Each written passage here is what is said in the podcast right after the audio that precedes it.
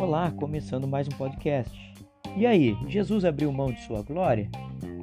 A Bíblia diz que Cristo deixou seu ambiente de glória para descer à terra e ser achado em forma humana. Então, em certo sentido, podemos falar que Cristo abriu mão de sua glória, desde que isso não signifique que ele deixou de ser Deus. Mesmo se tornado homem, o Filho de Deus jamais abandonou sua divindade.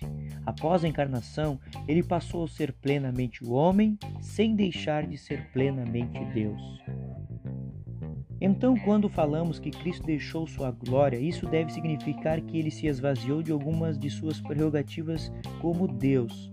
Filipenses capítulo 2, versículos 5 a 8 nos diz assim: Tende em vós o mesmo sentimento que houve também em Cristo Jesus pois ele, subsistindo em forma de Deus, não julgou como usurpação o ser igual a Deus. Antes, a si mesmo se esvaziou, assumindo a forma de servo, tornando-se em semelhança de homens e reconhecido em figura humana. A si mesmo se humilhou, tornando-se obediente até a morte e morte de cruz.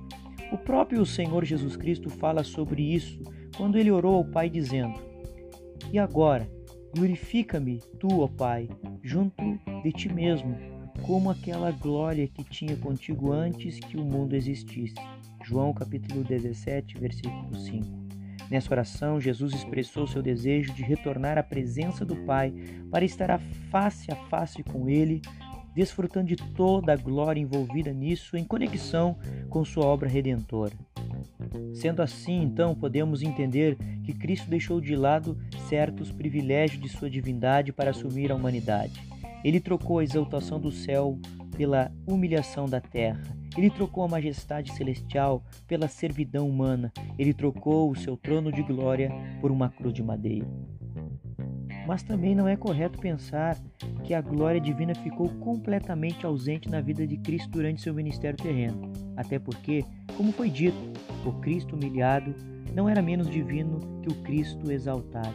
Por isso, embora o texto bíblico nos mostre sua verdadeira humilhação e uma progressão desta humilhação à exaltação durante sua obra, também é correto afirmarmos que a glória divina esteve presente nos momentos decisivos de seu ministério terreno.